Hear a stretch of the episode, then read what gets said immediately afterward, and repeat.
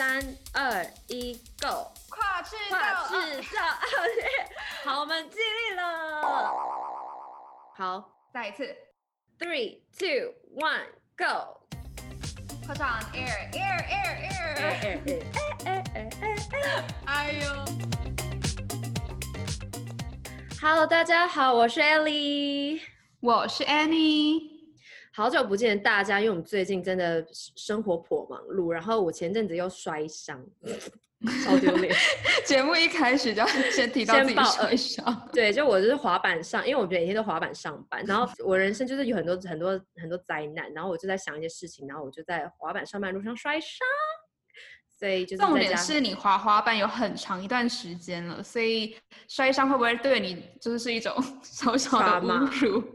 就这超丢脸，因为我每天都滑板上班，就同事都知道，就因为我都会把滑板放在我的置物柜旁边，所以大家都知道我就是滑板上班。结果那一天我就是进公司的，就是手在流血，那我就跟大家说，我摔伤了，有人可以帮我 first aid 一下吗？然后他们就啊，Oh my god！就大家都很紧张，然后就是我就两个礼拜都不在滑板上班，因为我觉得太丢脸了。可以想象这个画面哦，就而且你不是说你公司都是一些年纪比较大的伯伯，或者说。可以感觉他们已经觉得这这个小女生爱玩滑板，终于摔倒了。但是他们都很照顾我啦，只是他们就一直建议我，就是要不要就是买一些 scooter 或是其他东西，就不要再滑滑板。我说你们都给我闭嘴，不要再帮我想办法了，我自己可以解决我的人生。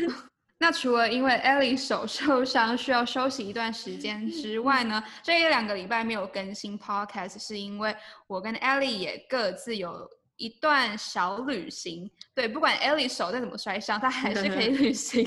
你要不要先大概分享一下，就是你去哪里玩，然后旅途之中有没有什么就是很值得就是跟大家分享的事情？我其实是出去玩已经两上上礼拜去，然后是我又开启另一个 van trip 嘛，就之前有跟大家提到，然后这次我又租一个更可爱的 van，因为我上一个 van 比较像是就是厢型车的那种大小，嗯、但我这一次的这个。本是真的本而且它是可以再加高，然后它里面是真的有自己的一个厨房什么的。然后我就是去一个露营地，然后就是就扎营在那边，然后那边露营地旁边就是有一些有一条很就是真的是天然的溪水，所以就是它有一个比较像是湖的地方，就可以在那边游泳。然后那时候我们就去买游泳圈，那我们就是一路就是从那个走到湖那个湖的最上面，溪的最上面啦，然后就一路就是。用那个涌泉这样冲冲冲冲冲冲到那个最下面，可是因为就是中间你会经过一些深的地方跟浅的地方，所以在浅的地方你就会脚一直踩到那些石头，然后就会刮到，然后不然就是你屁股就会撞到流血，然后或者有些地方太湍急，然后你就会被整个冲起来，就会一直撞到屁股或者手，所以我那那时候在溪流那边就已经擦伤累累，而且就是到那种很深处的时候，你还会很担心旁边会不会有鳄鱼。鳄鱼，鳄鱼，鳄鱼，是会这这是会有可能会发生的吗？有可能啊，那我就说，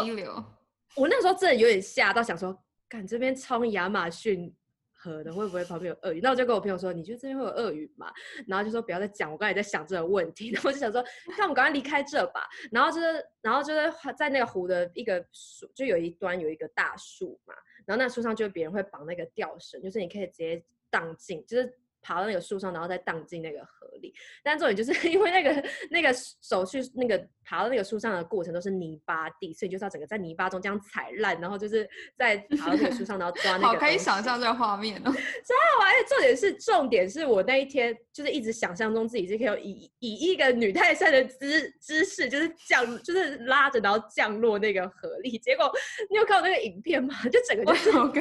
我真的是直接大烂摔。对，就是真的。因为好像综艺玩很大那种搞谐星艺人会做出的事情，因为我就想说，好，太棒，我就直接荡进去，然后在一个什么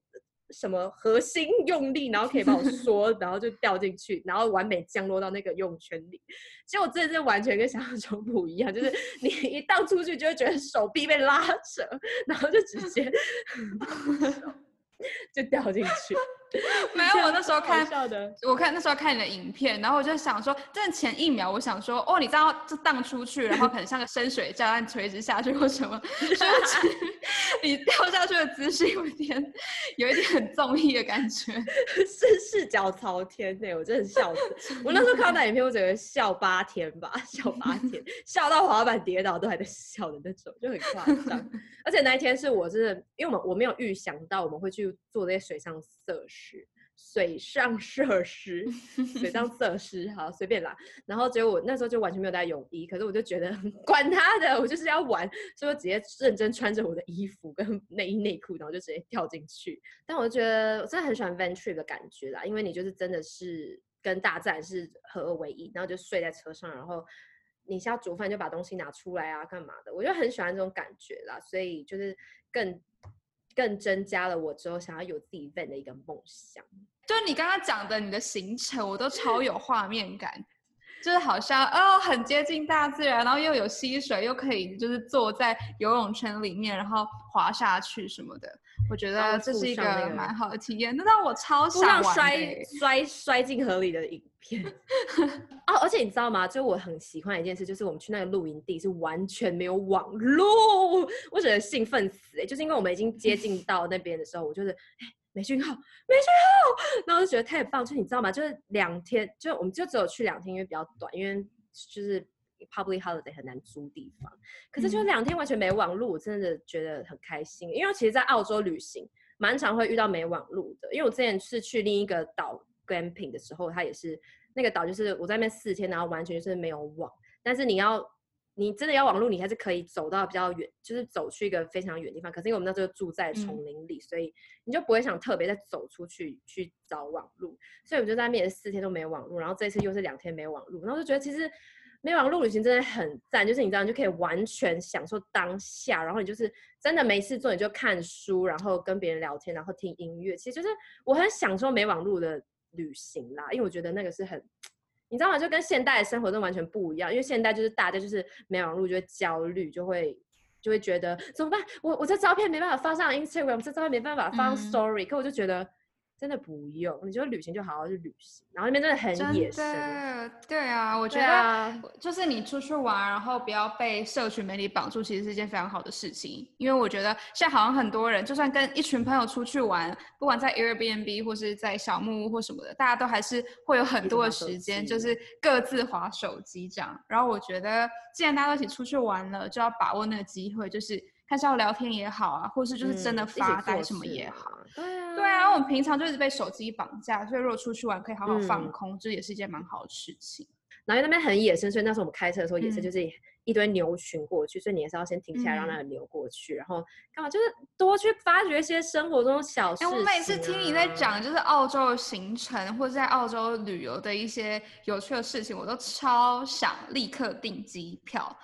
就是我至少我现在住的地方是没有什么希腊，呃，就是有小运河，但是也没有那种可以真的亲近大自然的溪水或者什么的，所以我就一直很想要去体验澳洲的生活。但我觉得美国玩的东西就很不一样啦，因为我就是相反，嗯、我就是很想就是玩美国的东西，因为我已经在这边做太多这种东西，就是一直。在这种荒郊野外旅行，所以就其实我还是很想要去看一下文明世界，就是可以提，就是可以讲讲你的 DC 旅行，DC。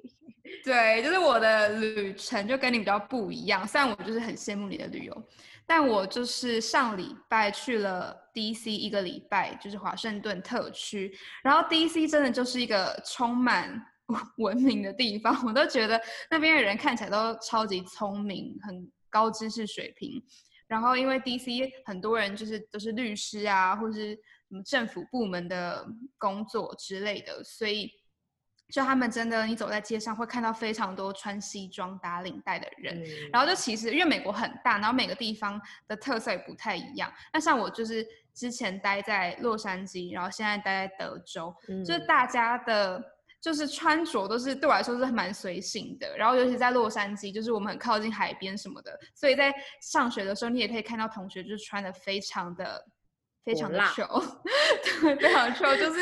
同学现在是上课时间这样。可是到第一次你就会觉得大家都是很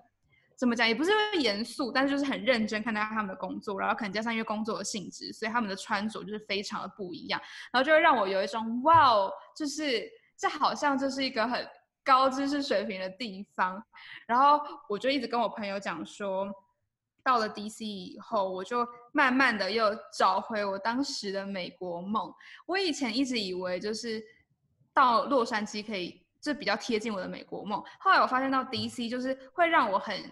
更知道说，哦，对，这就是我当年就喜欢美国的感觉，就是他们的不管是他们建筑啊，或者是你就是走在路上去看一些很观光客的景点啊，比如说就是白宫啊、国会大厦啊，或者是什么华盛顿纪念碑，就是这种你可以在电影里面看到的场景，然后就是完完全全的出现在你眼前的时候，我觉得对我来说是一个。很感动的时刻吗？因为就是会让我觉得说，哇，对，这就是我小时候可能看电影的时候看到的美国，就是这个样子。所以对我来说，就是到 DC，就是有更贴近当时自己很喜欢美国的那种感觉。嗯嗯，嗯。然后。就是因为 DC 毕竟它是一个华盛顿，就它是一个特区嘛，所以白宫又在那边，所以其实街道都非常的整齐，然后很干净，然后地铁也非常方便。就是跟我觉得 DC 的地铁可能就会是美国最干净的地铁，所以我就是平常呃，因为我我是借住我朋友家，所以我白天的时候我就会自己可能到处去玩，然后再去见其他的朋友，然后晚上的话就是跟。我朋友去吃饭这样，然后我就觉得 DC 真的是一个很适合自己旅游的地方。就算你没有车，你还是可以搭地铁，然后到处跑，嗯、就可以感想象出来，美国都是每一个州都有自己的文不同文化，真的，所以就很像是你去一个州就是出了一个国啊。我觉得就觉得超好的，因为澳洲这样，对啊，你在澳洲你去哪都是长那样，然后 city 都一样。去过澳洲，所以我就没有办法想象说哦，都一样是。其实会有自己，当然一定会有自己城市的特色，可是大致上就是差不多。嗯、就是因为澳洲其实也没有自己很深的一个文化，因为毕竟他们也是先英国英国人过来，然后才才独立也才几年吧，也是一个很新兴的国家，所以完全没有比较没有自己的文化，所以就看不见在欧洲的那种历史感，也看不见在美国的这种就是新潮，然后又有点怀旧复古风，就是澳洲就是完全没有，澳洲唯一有就是大自然，所以。就是你就只能在澳洲，你只能尽量去看大自然，就是你完全没有办法是有文化、嗯、去体验文化那种。所以我觉得真的到到每个地方感受到就是跟人相处的感觉也不一样，然后看到的东西也不一样。那我觉得 DC 就是我很喜欢的，就是到走到哪里都会有那种很可爱的房子，就他们因为街道非常整齐，然后他们对那个房子的外观也蛮讲究的，然后很多房子其实是那种。好几十年历史，然后就算是这样，他们的整体的感觉看起来是非常整齐，然后会有那种可能整排的房子，他们都有在外墙都有漆上颜色，可是色调都就是搭配的很可爱，不会说哦这一户是红色，旁边那户就是绿色或这种，他们是就是一致性非常够。所以我就到处拍别人的房子，因为我真的觉得是一个就是很可爱的地方。嗯、美国房子超可爱的，就是有那种很像童，就是很像那种真的是什么红砖屋，或是那种对对对对对，就是街道是红砖，然后房子就是也是用红砖盖的。哦，真的好想觉得哇，对啊，很像什么童话小镇的感觉，好像离开澳洲哦。后来我会召唤一下，我 好想出国。哎，不对，要跟大家。讲一件事情，就是上礼拜是我在澳洲满三 年，哇！掌声，掌声！对对对对对，不知不觉我竟然来这里三年呢，真的是时间过很快，时间真过，嗯，时间真过很快。啊、对，就想想这三年来，其实也是经历很多事情。就比如说，我现在念书，然后实习工作到现在，然后也是搬了不少个家。就我现在在这个家已经是第在澳洲第五个家了，哎，就是来澳洲三年，我竟然住了五个家。我觉得你真的是很夸张，你都可以成为搬家达人了。因为其实三年也不说说长不长，说短不短，可是搬五次家真的是要花费多少精神跟体力？因为我最近真的中间发生太多事情，就是其实我每次搬家都是有一些事情发生才会搬的。但就是你在美国住了几个家？我现在住的是我第二个家，嗯、所以其实我算是很正常嘛，就是签约都签那种一年。对啦，对，而且你也是就是有搬家，你也是因为换州，所以不得已搬家。对啊，我是因为工作，所以念书的时候住一个地方，然后嗯，嗯，工作住一个地方这样。但其实我在洛杉矶虽然是住同一个地方，但是我换过一次房间啊，所以实际说来要搬走自己的东西，我应该也是有经历三次。那你去美国多久？总共到现在？我是来美国应该今年应该是我第二年要接迈向第三年，所以你这样两年搬三个家，跟我三年搬五个家，我们俩跟我就差不多的，对吧？是这样的比例吗？可是我至少在洛杉矶是同一栋，对啊，是的，半楼层。但是我跟你讲，那个是还要在路上推东西。但是我跟你讲，我超强，就是我换的这几个家，我都在那个黄金三角，就是只有离不开那两那几条街，就是 街名一直换，可是都是横的、直的，就是都在那个三角区，所以我根本就是离不开这一区。就是我一直都住 City，因为我就是一个很喜欢住在 City 的人。但就是因为 City 的。房子有时候很多问题，但是我觉得就是很多人都有问我说，哎，就是在国外租房子是不是就是蛮容易的啊？然后如果你有朋友或者什么的，是大家就很容易就是住成住在一栋 house 或者什么之类的。嗯，可是我觉得其实虽然国外的房子就是说真的，就可能看起来那个装潢都蛮好看的啊，或者是。嗯地理环境可能有些房子看起来就都还不错，可是其实在国外租房子还是有很多的学问，因为如果你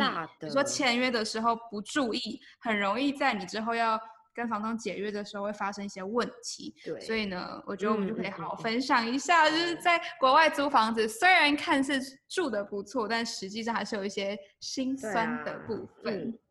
而且我在这里其实住，因为我总共搬五次家嘛，然后有蛮有三种不同的形态。第一个形态就是学生公寓，学生公寓就是你完全不需要 take 这个房子，或者你完全不需要到说你是这一个房子的，你在这边拥有人这种感觉。对，你不需要像拥有人状态，就是你就只是入住，就像这是饭店这样入住 check in，然后缴下押金，然后离开的时候整理这样退。然后第二个形态就是我们有一种叫做二房东，就是他那个房东。是一个 owner，但是他会，因为他是华人的二房东，所以他会自己把自己的房子分成切割成几个房间，然后出租给华人学生，所以这个又不算不算是一个合法的租屋，然后你们签约也只是就是口头上，然后在微信上讲这样，然后就算是比较没有保障的。一个租屋，啊、然后、那个、这个听起来好好好好有陷阱的感觉。那个时候在这里，就是那个时候这种房子，很多学生都住在这种二房东的房子。然后前阵子很多呃这种二房东，是因为那时候国际学生很多，但是后来国际学生完全不能进来之后，就很少二这种二房东。但是我在那个二房东的房，就是我学生公寓之后就接这个二房东的房子，然后就住了也是一年。可是因为那个时候就是我的室友们都是都是其他的国际学，都是其他学生嘛，然后他们其实都。蛮，我们都我们不是那种会出来在客厅聊天的人，就我们都是回家就进自己房间，然后要煮饭再出来煮，就这样。可是那时候因为我那个房间很小，就是它就在阳台的对面的一个很小空间，然后也很贵，就收超贵的。然后那时候有点不觉得那个生活品质太低了。然后接下来二房东过后之后就变成，呃，你要是就变成自己 take 一个。房子一个 take apartment，就是你可以找一个朋友跟你 share，但是你们是直接 take 到一整层，就是一整间 apartment，所以你们就是不用不用透过二房东在那边跟你说你要缴多少房租、多少电水电，那些都是你自己一个人去签这些合约，就变成说这个房子现在就是在你的名字下的租约。那后来就是 take 了，我后来最后三间房都是自己 take 房子，然后就是你要自己去签电、签水。牵热水、牵瓦斯，然后自己去牵网路的这种，但就是会相对起来便宜很多，因为你不用自己靠别人去弄嘛，你可以自己去弄就好了。所以后来都是后来才就是这种房。如果遇到那种想要占学生，特别是学生便宜的人，就你到最后要解约的时候，问题应该会超多的。特别是如果你没有那种很明文的，就是白纸黑字，然后这二房东可能他又是游走在法律边界，他做的是不见得是合法的。我觉得这种都超级麻烦。嗯，我觉得谈到房子都问题很，就是都会问题大就比如说我上上一个家，就是上上一个家，第三个家的时候，那个时候是我们就搬进一个很高级的五星饭店，它是那种 heritage，就是嗯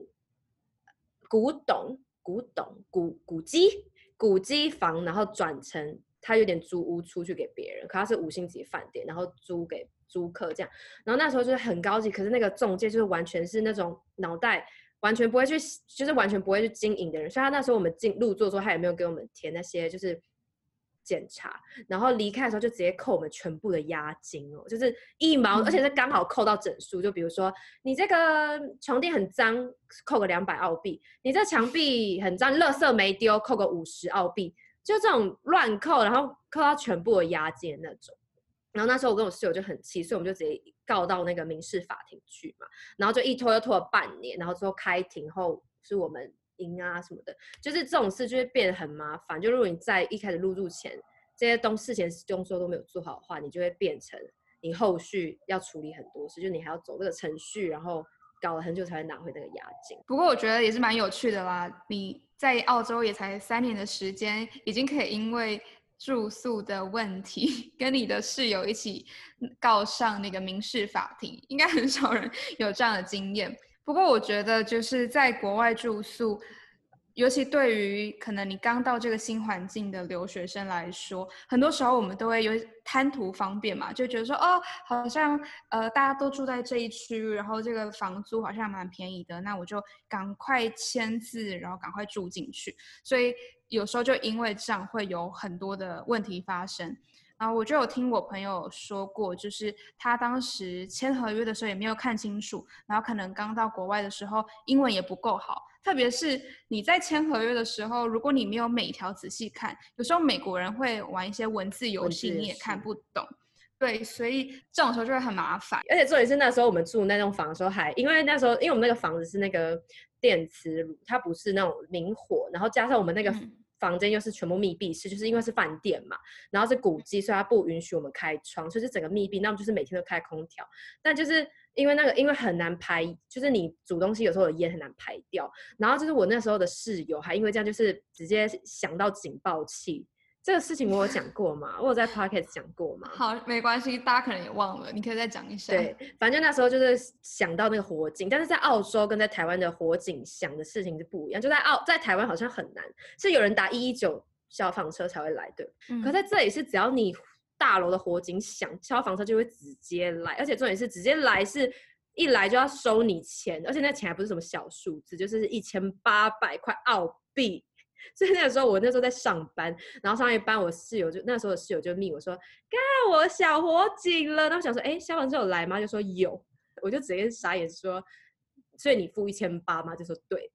就那时候在那边，真的问题很多，然后又加上我们就缴这些冤，缴这冤枉钱，然后又被别人坑，所以我那时候就觉得不行，你要把那钱拿回来。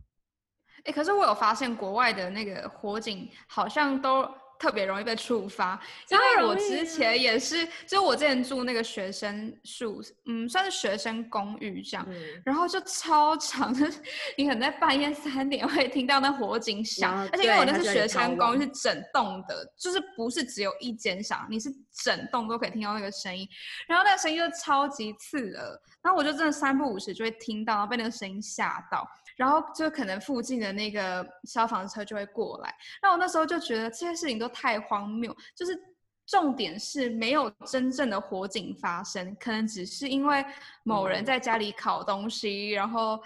可能打开烤箱的时候，对不对？他打开烤箱的时候，那个热气冲上来，所以就触发火警，或者是有些人可能就是就对煮东西煮到烧焦啊，或者什么的，可是都不是真的有。火出现，然后这样就会很容易就触发火警，所以我觉得这点蛮困扰的啦。虽然可能也觉得说哦蛮安全的，就是如果真的有什么火发、嗯、火火灾发生，很快就会知道。可大部分时间都是那种虚惊假的，对虚惊。而且又而且每次火警响又一定要逃亡，就是你一定要你一定要离开那个。大楼就超烦人，他会一直叫叫叫。我觉得我到最后已经麻痹了，就这样其实很不好。就我记得有一次我在上网录课的时候，然后我的背景音就是火警就响了，然后我就自己去上课，然后我就跟我们班人说：“哦，不好意思，就是火警响了。”然后我的教授说：“火警响了，你要不要逃？你要不要先出去避难一下？”然后说：“哦，没关系啊，我习惯了。”然后，那我就超傻，也想说，那万一就是这是真的，真的的话怎么办？就是因为就是真的那个那个礼拜大概已经响了四次五次，然后我就觉得这就是一个放羊的孩子啊，不可能啊！是啦，最不爽是那种凌晨三点响，然后我就真的跟我那时，就是我真的跟我室友，就是到底要不要下去？然后我们那时候住十八楼，就直接正全部人在那个电梯、那个楼梯间这样绕绕绕，然后就真的走到下面，然后一走到下面的时候就说火警解除，那我就 fuck, 又要再走上去，就是而且是凌晨三点那种，真的会很不爽。在国外，国外住宿真的有很多就是很奇怪的事情发生，但是我觉得就是住宿的地方是一个会有很多奇特事情发生的，对对对对。但是就是跟你住宿的人，其实你们之间可能也会发生一些有趣的事情，或者是就是你可能可能讨厌的事情，嗯，你应该发生不少这种事情。跟你住的人很重要，是因为我之前就是就算在台湾，我有那种遇到。跟室友处不来的状况，然后我觉得很幸运，是我后来在美国住的，跟我一起住的室友，个性和我非常像，然后我们到现在就是还是很常会视讯聊天啊，或者是他可能年底的时候也会过来德州找我，然后我觉得，嗯，住宿的人确实是，尤其是你们要想想，就是不管是工作，或是不管在念书。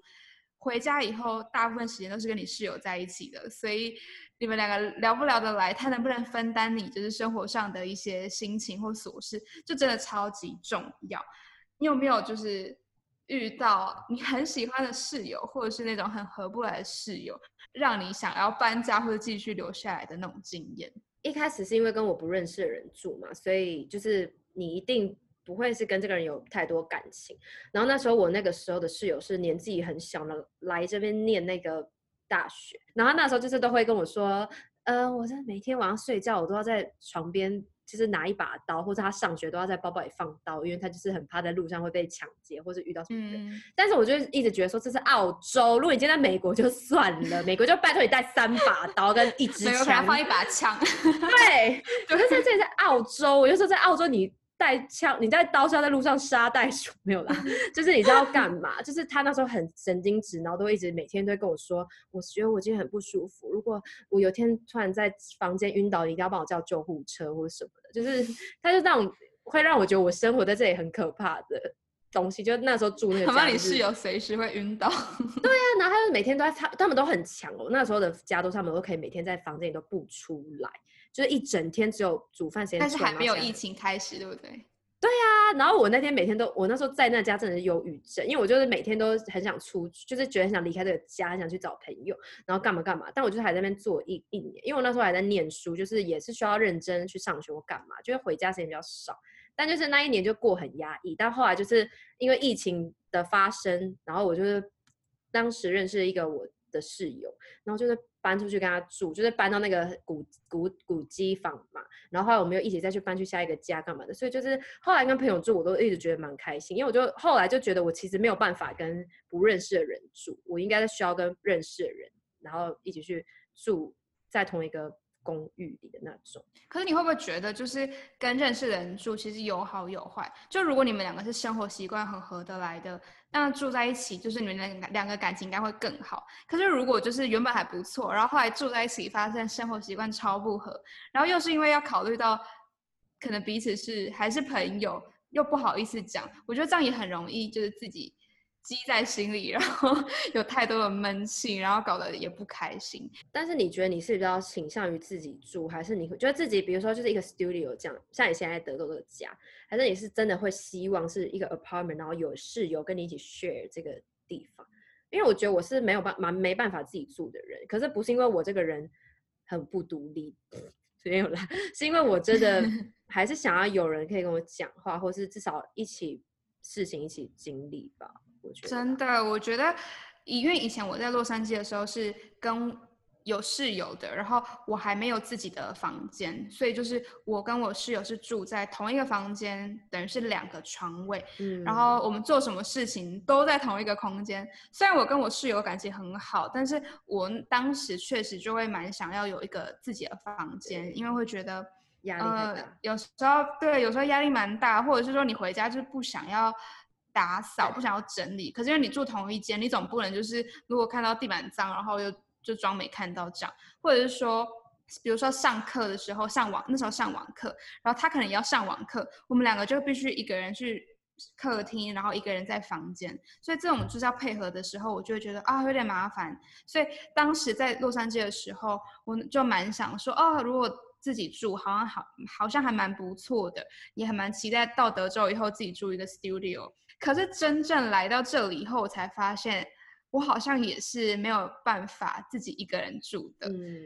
就是我会觉得，如果有室友，然后你们两个都各自有自己的房间的话，还蛮好。可是如果你要自己就住一个套房，我觉得超级，这真的是孤单指数破表。对，因为而且你要承受的事情都自己。对，因为我觉得跟室友住的好处就是，就是跟合得来的人住的好处就是，如果你今天真的发生什么事情，那个当下你是可以立刻跟人家讲的，就是就算只是可能讲个几句话，你好像都。有一种立刻抒发当时心情的感觉，可是我现在自己住，我就会觉得，呃，我好像，比如说我现在心情不好，我现在工作上遇到什么鸟事，我也不能就是立刻跟谁说，然后可能就变变成要累积到一天的情绪以后，我可能晚上打电话给我家人，或者打电话给我朋友，就是那，但等到那个时候，你的情绪已经累积到一定程度，就会变成很负面。嗯所以我后来也是自己搬来这里，然后住了，我大概自己住已经三个多月有了，然后才发现我好像真的蛮受不了，就是做什么事情都自己一个人那种感觉，嗯、然后没有人可以分享，加上我又超爱讲话，然后自己住就变成你可能一整天你除了跟你工作上的同事讲话，其他时间你都没有办法跟别人沟通，我就觉得其实蛮不好的，很压抑。嗯，因为我就觉得我是我真的是没有办法自己做的那种人，因为我真的太我有分享癖，就是一定要跟别人分享。但是我其实一直是，嗯，我其实一直蛮向往可以跟好姐妹，就是真的是那种大家好姐妹全部住在一起，就是但是都是有自己房间那种。我其实一直蛮向往这种生活，所以我是我是蛮喜欢跟朋友一起住。因为我在台湾念大学的时候，我就是三年，因为我第一年住宿舍，然后后三年都是住。住自己住外面，那我都是自己一个人住。那三年我真的真的觉得超孤单。就算在台湾已经够多朋友了，可是还是会觉得孤单呐、啊。然后那时候我其他很好朋友他们是住一排，就是就是有一有一间宿舍的一排，他们就全部包一人包一间，一人包一间，因为他们就是联动就连在一起。那我觉得这样就很好，就是有自己的房间，可是你还是可以去隔壁就找他们。可那时候我就是一直都住外面住三年，然后就那时候觉得蛮。不过虽然就是我现在很渴望有一个室友，可是我还是想要分享一下，就是如果真的有室友的话，也要就就像你说的，要么就是朋友，要么就是可能你们很了解彼此的生活习惯，然后对彼此有一定的认识。因为其实我刚到美国的时候，我那时候就是很就不知道跟谁住，所以其实我是在网络上，然后。有一个类似平台，然后你就是可以输入自己的个性啊，交友软体，就是它这个平台，然后你就是等于是你可以把呃你的学校、你的科系、你的个性、你的生日，反正就是这种就像是交友软体这种资料全都输入进去，然后它就会有一个像是 matching system，就是帮你配对，就是跟你合得来的室友这样。然后当时我就是因为这样找到了。我第一个房子同住的三个是另外三个室友，然后其中两个就是跟我处得非常好，就是到现在可能还会有联络。不过有一个就是不知道为什么，当时那个宿舍的系统会把他排进我们的房间，就是他跟我们大家都非常的不合。所以这边就要说了，就算一个系统再怎么准确，他可能都会有失误的时候。对，在暗喻大家，真的乱用。那交友软体就是有时候也是参考 看看就好，但是我当时就唯一跟我们处不好那个室友，就到最后是我们大家都完全无法接受他，然后是直接就像我前面讲的撕破脸的程度，就是我记得他会怎么讲，他房间不整理就算，就公共空间不整理就算了，他。你可能提醒他说，你可不可以把就是洗碗槽的东西清理清理啊？他会很不开心，然后就会长篇大论的发简讯，就说哦，就是这是我们大家共同的空间，我有付一样的钱，你们为什么要指使我叫我做这种事情？为什么要叫我现在就是要打扫？我现在也很忙啊，我有三份工作，什么什么之类的，就借口一堆，然后好像永远都是别人错，然后觉得我们大家集体在霸凌他那种感觉。然后他甚至有一次。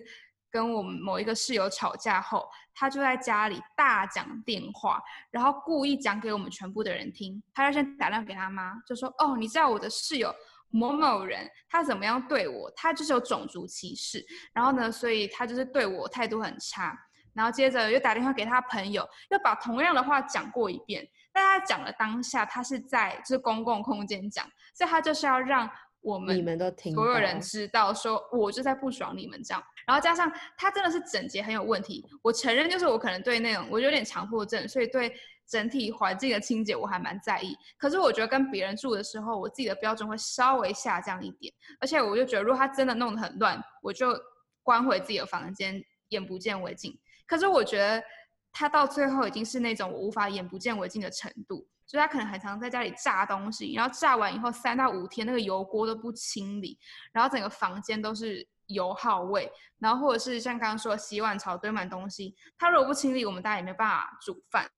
然后可以堆在那边两个礼拜，然后加上我那个室友他又很喜欢煮那种大菜，所以他都是用那种很大的锅子、很大的碗盘。然后当这些东西都堆在厨房的时候，你是真的没有办法就是使用，所以我觉得我当时就跟他真的关系非常不好。然后虽然我是一个很害怕，就是我是一个还蛮避免冲突的人，所以当他跟其他两个室友撕破脸的时候，我还在那种呈现跟他半冷战状状态，没有到就是很很明显就是表达对他的厌恶。可是呢，就连这样，他都还是可以主动惹我，就比如说他会吃我的东西，然后不跟我讲。然后呢，或者随便移动我的东西，就是我觉得我完全不在意吃我的东西，只要你跟我讲，比如说你要对啊，你要跟我借个蛋，或者你要借什么东西，就随便你。可是他到最后就是会直接吃我的东西，然后或者拿我的东餐具，然后甚至有一次把我的保鲜盒就是烧掉，就是我的保鲜盒放在炉火旁边，然后他没有把它移走，然后他就开火，所以那个塑胶盒就融掉，然后就是烂掉这样。他也没有道歉哦，他也直接跟我说。下次请你把自己的东西放好。那我就想说，我就那一次把我的保鲜盒放在那个炉火旁边，而且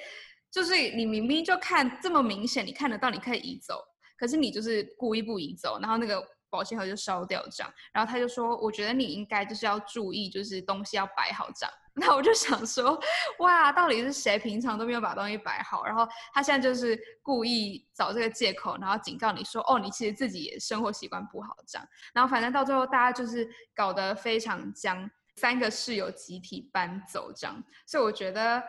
在国外找室友就是。”真的也很靠运气。如果好的室友也真的是可以，好像多了朋友。嗯、可是遇到那种不好的室友，真的是会非常影响生活的情绪。因为我当时就是好一阵子，就是每天都很不想走回家，就打开那扇门，我就觉得啊，好忧郁，有那种感觉。我真的还是觉得比较倾向跟朋友住哎、欸，因为你看你跟陌生人住，你真的要磨合太多了啦。真的啊，太累。对而且我就觉得、那个、在外国很难选嘛，没办法选择。对，而且我当时那个室友是，他不知道，就是他可能有自己的宗教信仰，然后他就是会在家里，就是就是有点是灌输，对，有点是灌灌输我们那种观念。然后当时疫情刚爆发的时候，他就走进我房间，然后对我洒水。天 哪，超恐怖！我当时真的吓到，我想说你到底在干嘛？然后就是。嘴里就是念念有词这样，然后对我这样洒水，然后又碰我的头，然后 不知道在做什么，我真的吓到爆、欸。那你应该马上拿佛珠丢他，马上拿佛珠丢他。我想说，你到底在保护我，还是你在对我念咒语？那你下次也，我，我跟你讲，你下次直接去厕所接一桶水，然后就也念念有词，然后直接整整桶泼他身上，想泼泼上去。我真的超级傻眼，反正我们就是中间。我要抱怨这事，我可以抱怨太久，那个 podcast 可能要录个十集之类。但总而言之，就是到最后搞到他还跟踪我，然后就是我就觉得超可怕。哎、欸，真的是有有邪教上身哎。我觉得是，就是他没有办法接受别人对他有任何批评，然后没有办法接受别人忽视他。嗯，所以当我们大家选择冷战，然后不理他的时候，他就用。很极端的方式，让我们知道说他在不开心，他让我不舒服啦。对，他想要你们的，所以我觉得，哎，好担心你的安危哦。你在美国真的，对啊，有多少次人生出现安慰的时机呀。我觉得都可以写出 写出一本书，对，真的太恐怖了啦。所以很多人都会问我说：“哎、欸，在国外好像住的房子都比较漂亮啊，好像你们就是、嗯、呃比较生活比较高级啊，然后、嗯、对对很有品质或什么的。”但我觉得说没错，可能就是看起来不错，可是很多时候也有很多。一些琐事，甚至是鸟事要等我们处理，然后你自己在国外，你就必须自己去做这些事情，因为没有人就是可以帮你嘛。人生地不熟，很多事情就是必须靠自己。然后像室友这些事情也是一样，就是你到一个地方，你没有这么多朋友的时候，你就必须自己想办法找室友。所以。不管是在台湾或者在国外住宿，可能都有很多事情需要特别留意。那希望这一集呢，跟大家分享国外住宿的体验，还有生活上的一些琐事，大家都能喜欢。如果想要 听更多跟旅游相关的事情，也欢迎跟我们说喽。好，但是就是在国外都可以，大家是真的可以进步很多，跟提升很多自己关于处理生活的能力。所以希望大家喜欢这期节目。我们下个礼拜没意外的话，下礼拜见，大家拜拜喽，拜拜。Put on air, air, air, air, air, air, air, air, air, air, air. 哎呦。